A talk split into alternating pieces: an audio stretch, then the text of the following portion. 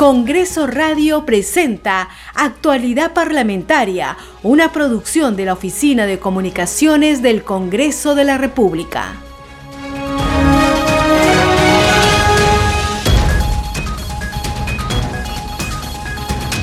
Muy buenos días, bienvenidos a la edición de hoy de Actualidad Parlamentaria. Hoy es lunes 14 de octubre del 2021.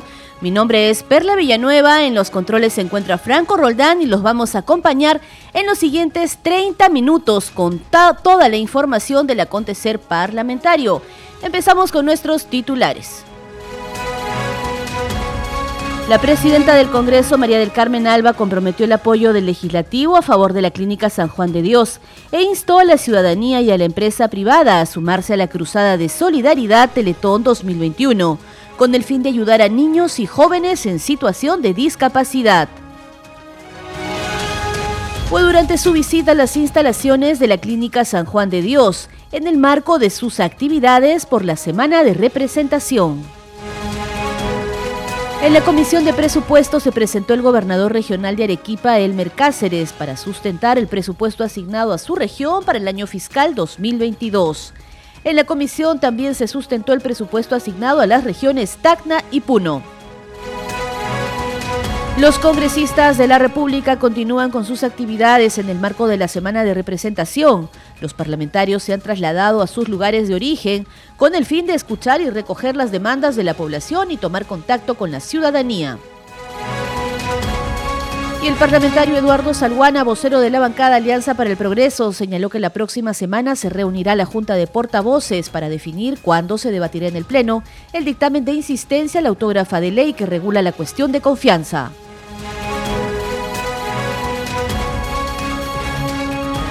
De esta manera empezamos Actualidad Parlamentaria, una producción de la Oficina de Comunicaciones del Congreso de la República.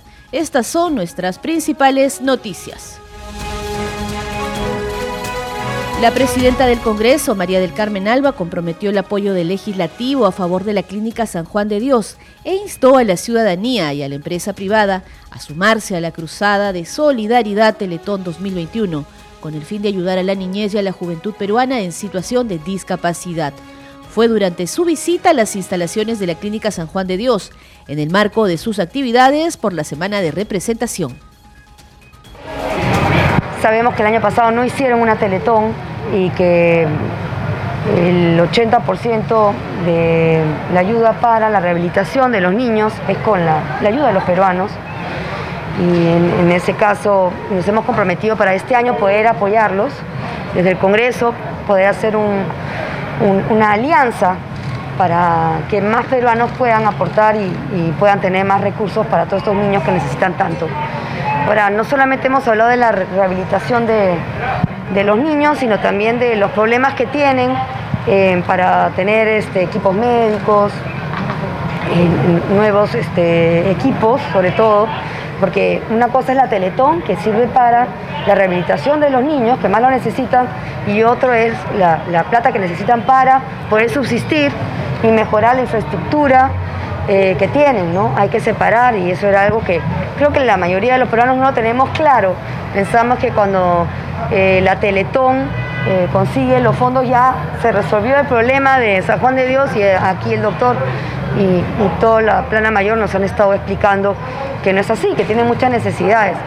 Por eso que ellos se autogestionan con la actividad privada, con, las clínicas y también con, con el MINSA a través del CIS o con salud, que ellos tienen unos convenios, ¿no? que lamentablemente eh, esos convenios ahorita no están actualizados. Vamos a apoyarlos para que puedan actualizarse nuevamente.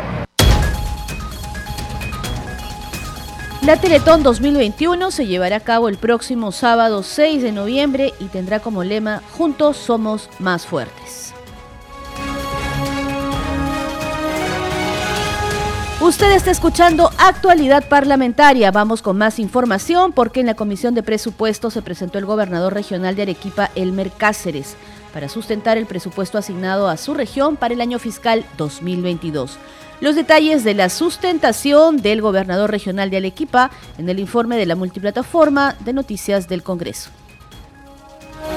Durante la emergencia sanitaria por el coronavirus, el gobierno regional de Arequipa invirtió más de 100 millones de soles en la remodelación y equipamiento del Hospital General Odorio Delgado. Sin embargo, la meta es construir un nosocomio nuevo. Para ello se firmó un convenio para ejecutar la obra del Hospital Goyeneche, que tiene un presupuesto de más de 500 millones de soles. Para lograr este objetivo es necesario que se incluya dentro del presupuesto para el año fiscal 2022. Así lo expresó el gobernador regional Regional de Arequipa, Elmer Cáceres Yica, durante su participación en la Comisión de Presupuesto del Parlamento Nacional. Necesitamos que el Congreso de la República, la Comisión de Presupuesto, nos apoye con el presupuesto, valga la redundancia, del Hospital Coyoneche. Ustedes entenderán que Arequipa es la capital, entre comillas, de la región del sur del Perú, y acá Arequipa vienen hermanos de Puno, Cusco, Moquegua, Madre de Dios, Tacna, a hacerse atender, tanto en el Hospital Coyoneche y en el Hospital General. Cáceres Yica informó que el gobierno regional de Arequipa tiene la prioridad de descentralizar los recursos en los pueblos alejados, como son las provincias de Unión, Cotahuasi, Condesuyos, Moyendo, Carabelí, Camaná, entre otros. Se informó que el presupuesto para el año fiscal 2022 del gobierno regional de Arequipa asciende a 2.116 millones de soles que serán priorizados en los sectores de educación, salud y agricultura para el desarrollo de la región.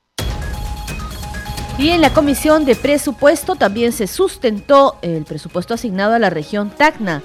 La sustentación estuvo a cargo de la subgerente de presupuesto Beatriz Calani.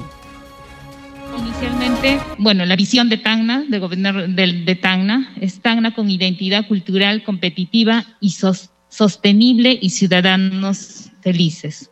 La misión, promover el desarrollo integral y sostenible de la región de Tacna con una gestión transparente, competitiva e identidad cultural. Dentro de los objetivos, el siguiente, objetivos estratégicos. Bien, garantizar el ejercicio pleno de los derechos humanos y la dignidad de las personas con inclusión social, brindar servicios de calidad en condiciones equitativas y sostenibles, desarrollar una gestión pública de calidad orientada al ciudadano, fortalecer el, el sistema integrado de seguridad ciudadana, mejorar los niveles de competitividad territorial, mejorar y ampliar la infraestructura de soporte para la producción, incrementar la disponibilidad y calidad del recurso hídrico, mejorar la calidad ambiental y finalmente reducir la vulnerabilidad territorial ante los riesgos de desastres. El siguiente, los ejes estratégicos. Dentro de los ejes estratégicos tenemos recursos naturales y ambiente, tenemos el desarrollo regional, infraestructura, economía competitiva y empleo, Estado y gobernabilidad, oportunidad y acceso a los servicios, derechos fundamentales y dignidad de las personas. Antes de continuar con la siguiente diapositiva, quisiera mencionar aquí el presupuesto de cada ejercicio presupuestal, el presupuesto que se asigna a cada gobierno regional o a cada municipio, a cada ministerio, finalmente es para cumplir con estos objetivos estratégicos que tenemos, ¿no? Como es eh, dentro de estos ejes también que está, es la oportunidad de acceso a los servicios, que más adelante vamos a, vamos a desarrollar los proyectos importantes para la región de Tacna que van a permitir brindar ¿no? Eh, tener acceso a, servicios básicos en la población de Tacna. Y en la misma comisión de presupuesto también se hizo presente el gobernador de la región Puno, Agustín Luque, para también sustentar el presupuesto asignado a su región para el siguiente año. Análisis de la asignación de créditos presupuestarios 2022. Para el año 2022 en el PIA se tiene programado un presupuesto de 1.886.594.806, que es mayor en un 12% respecto a la programación multianual de gastos, que es 1.684.214.921. Fuentes de financiamiento, recursos ordinarios, recursos directamente recaudados, recursos por operaciones oficiales de crédito, donaciones y transferencias de recursos determinados. En, el, en la programación multianual de gastos, en el 2022 se tiene en recursos ordinarios 1.413 millones 467 mil 464 en el PIA del 2022 se tiene 1.579 millones 840 mil 80. Hay una variación de 166 millones 352 mil 616, que es una variación del 11.8%. En recursos directamente recaudados no tenemos ninguna variación. En, en lo que viene a ser recursos por operaciones oficiales de crédito, PIA 2022 17 millones, la variación prácticamente 17 millones, ¿no? En este caso. Donaciones y transferencias, nada, en recursos determinados. En total diríamos que hay una variación del 12%. Para el año 2022, el PIA muestra un incremento del 10.6% en gastos corrientes y un aumento del 20.4% en gastos de capital respecto a la programación multianual de gastos. Continuamos con más información aquí en Actualidad Parlamentaria, porque los congresistas de la República continúan hoy con la semana de representación, que los lleva pues a sus circunscripciones electorales para recoger las principales preocupaciones y necesidades de la población. En ese sentido, la congresista Sigrid Bazán de la bancada Juntos por el Perú y representante de Lima organizó en el Parlamento el conversatorio Ollas Comunes, Seguridad Alimentaria para un futuro saludable. Sí, nosotros hemos, eh, digamos, seguido una línea de trabajo con respecto a la seguridad alimentaria desde la presentación de nuestro primer proyecto de ley. Hemos logrado que se cree la Comisión Hambre Cero, hemos logrado que se plantee exonerar de comisión a un proyecto declarativo para que sea de interés nacional la seguridad alimentaria. Y en la misma línea de trabajo es que en esta semana de representación, que es además la semana que contiene el Día Mundial de la Alimentación, hemos planteado una serie de conversatorios, actividades, eh, conferencias que articulen a toda la red de ollas, pero que también las integren y las conecten con sus autoridades. Hemos estado con la regidora de la Municipalidad de Lima, hemos estado con representantes del Ministerio de Agricultura, de Agricultura. Hacia el viernes y sábado que tenemos actividades vamos a estar también, espero, contando con la presencia de eh, personas dentro del Ministerio de Desarrollo e Inclusión Social y, por qué no, de la Premier, que ha sido también como ex congresista, Mirta Vázquez, una de las grandes impulsoras de las reformas por la seguridad alimentaria a nivel legislativo. Así que esto es solo un pedacito del esfuerzo común que estamos tratando de hacer. La congresista Sigrid Bazán adelantó también que en compañía de representantes de la Contraloría visitará la red hospitalaria de San Juan de Lurigancho para recoger las demandas y constatar su situación. Nosotros el día de mañana particularmente tenemos una actividad interesantísima que es una visita a la red hospitalaria de San Juan del Urigancho. Así como hemos hecho contacto con ollas comunes en San Juan, una de las grandes preocupaciones que hemos recogido de los vecinos es que no hay un hospital nivel 3 en el distrito más poblado de Lima y en realidad del Perú. O sea, San Juan del Urigancho tiene millón y medio de habitantes sin un hospital que pueda atender las enfermedades más complejas.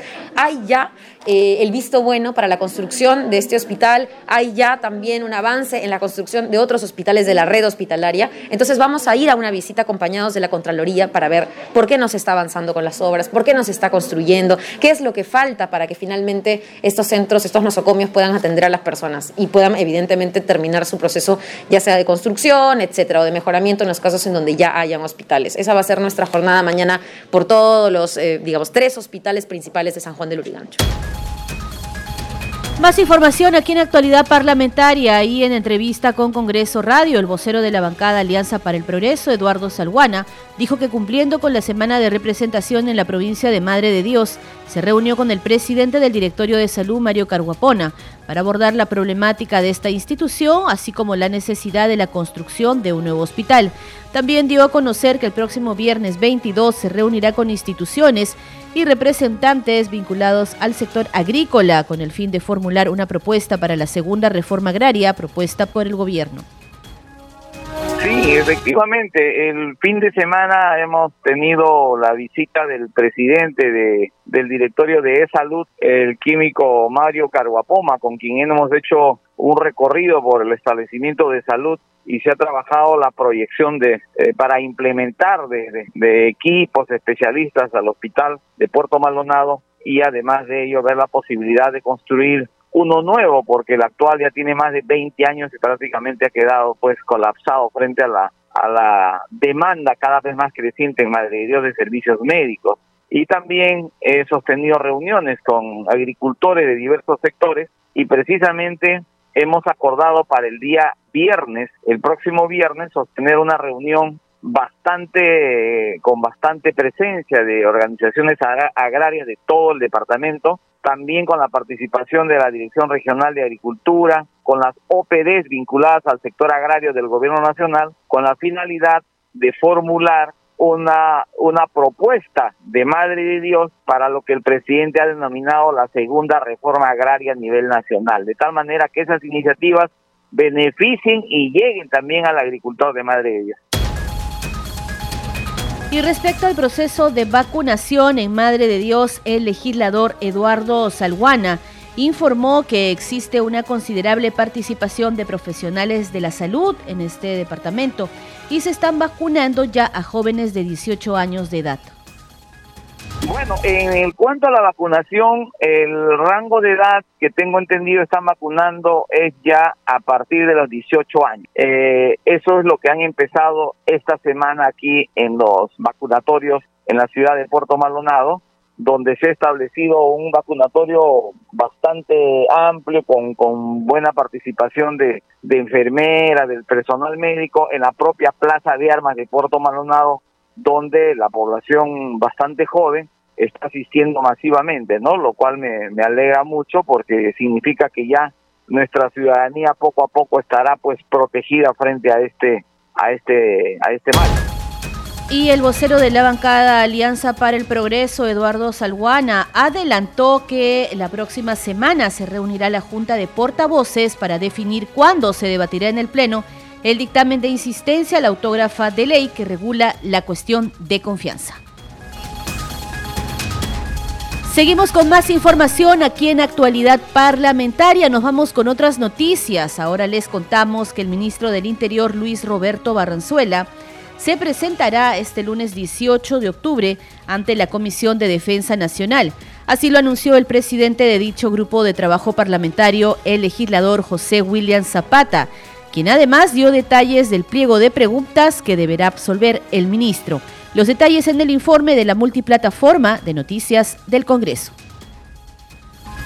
Luego de conocerse que el ministro del Interior, Luis Barranzuela, se presentará este lunes 18 de octubre ante la Comisión de Defensa Nacional del Congreso, al respecto el presidente de dicho grupo de trabajo, el congresista José William Zapata, dio a conocer detalles de los temas que deberá responder el funcionario.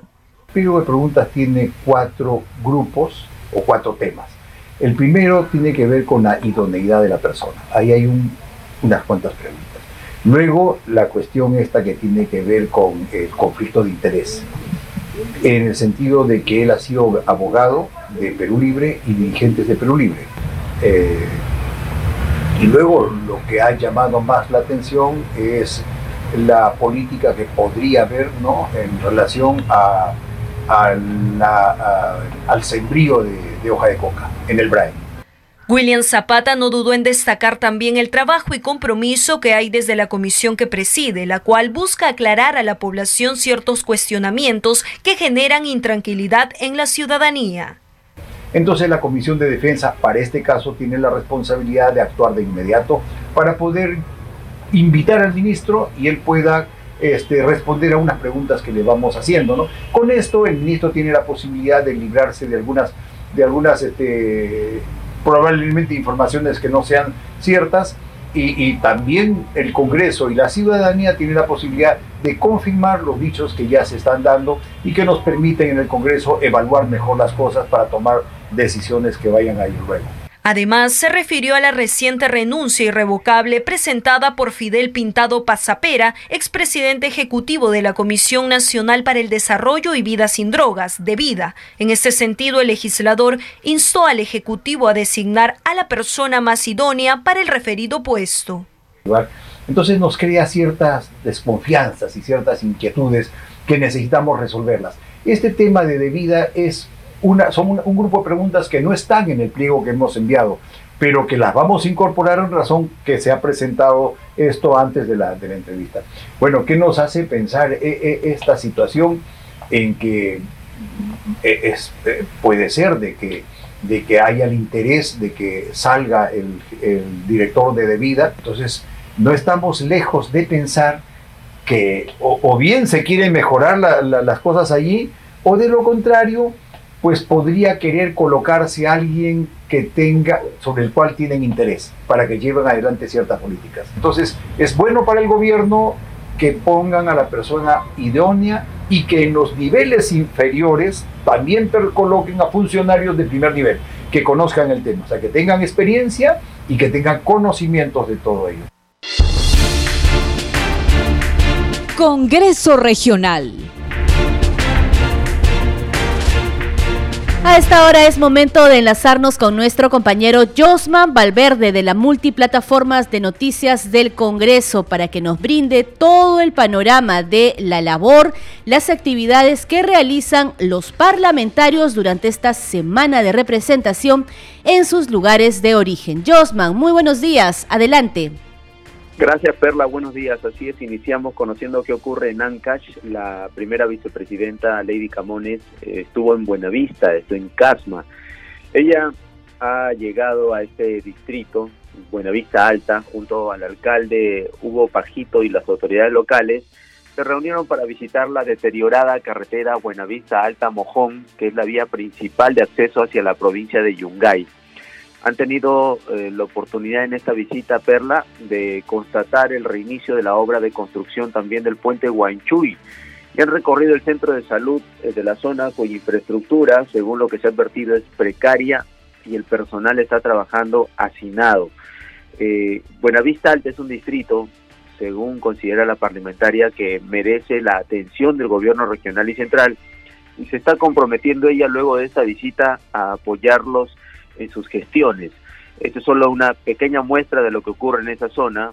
La población tiene más demandas, más pedidos que eh, de seguro van a ser canalizados poco a poco, uno a uno, pero lo principal y el motivo de esta visita de trabajo fue la, la, llegada a la carretera eh, donde, se, donde se requiere precisamente solucionar los problemas toda vez que está deteriorada y también estas construcciones en el puente Huanchuy y el centro de salud. Así que se ha tomado nota de estos temas a fin de canalizarlos también ante las entidades correspondientes.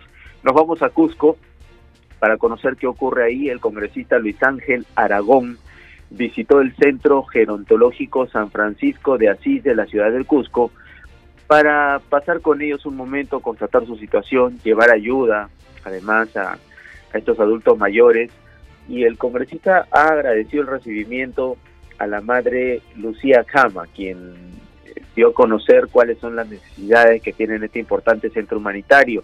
El congresista Luis Ángel Aragón ha podido dialogar con los ancianos que están en ese lugar, con quienes también están a cargo de su cuidado, y ha garantizado su compromiso de, de velar por el cuidado de ellos y otra de las funciones precisamente eh, refiere él que de un congresista es de, ayudar y poder servir.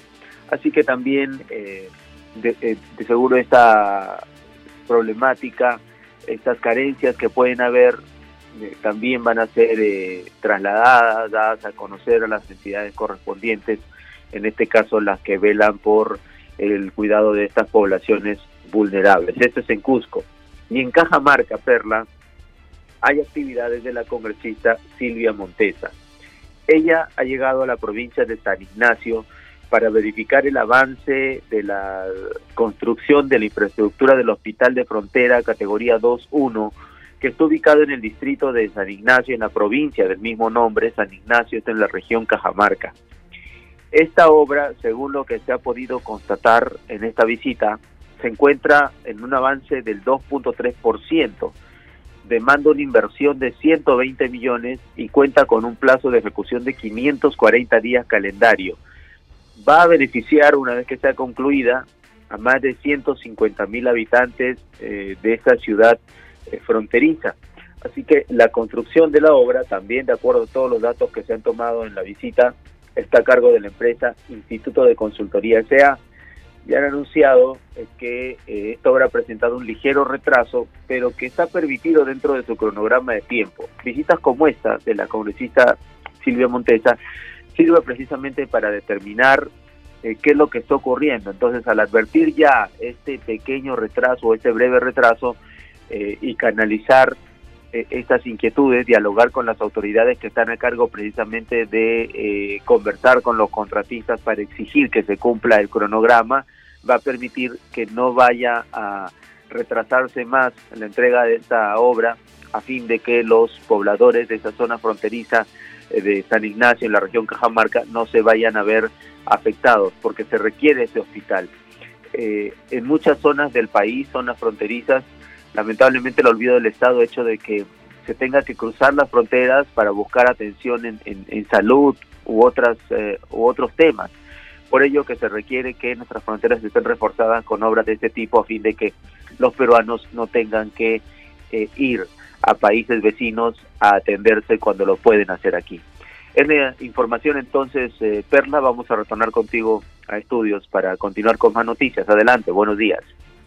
Gracias, Josman. Efectivamente, son las demandas de la población, de los ciudadanos en las diferentes regiones del país que vienen siendo recogidas por los parlamentarios en su semana de representación. Gracias y nos reencontramos contigo en las siguientes ediciones.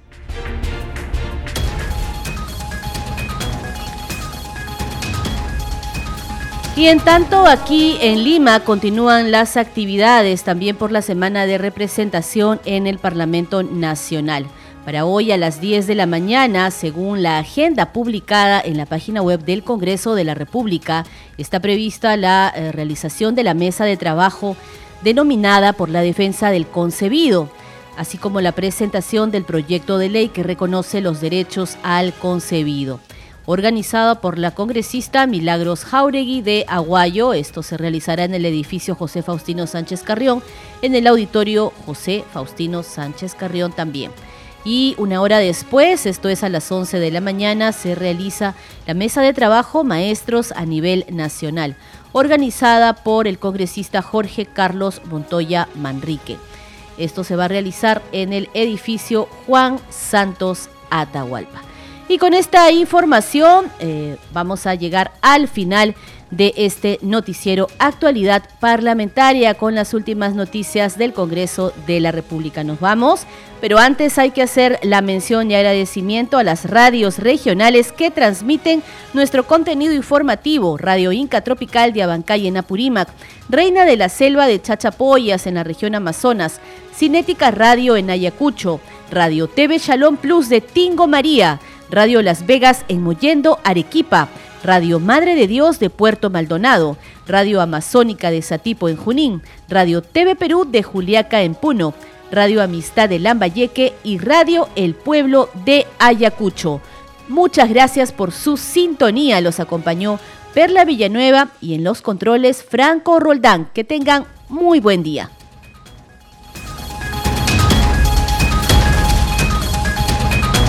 Congreso Radio presentó Actualidad Parlamentaria, una producción de la Oficina de Comunicaciones del Congreso de la República.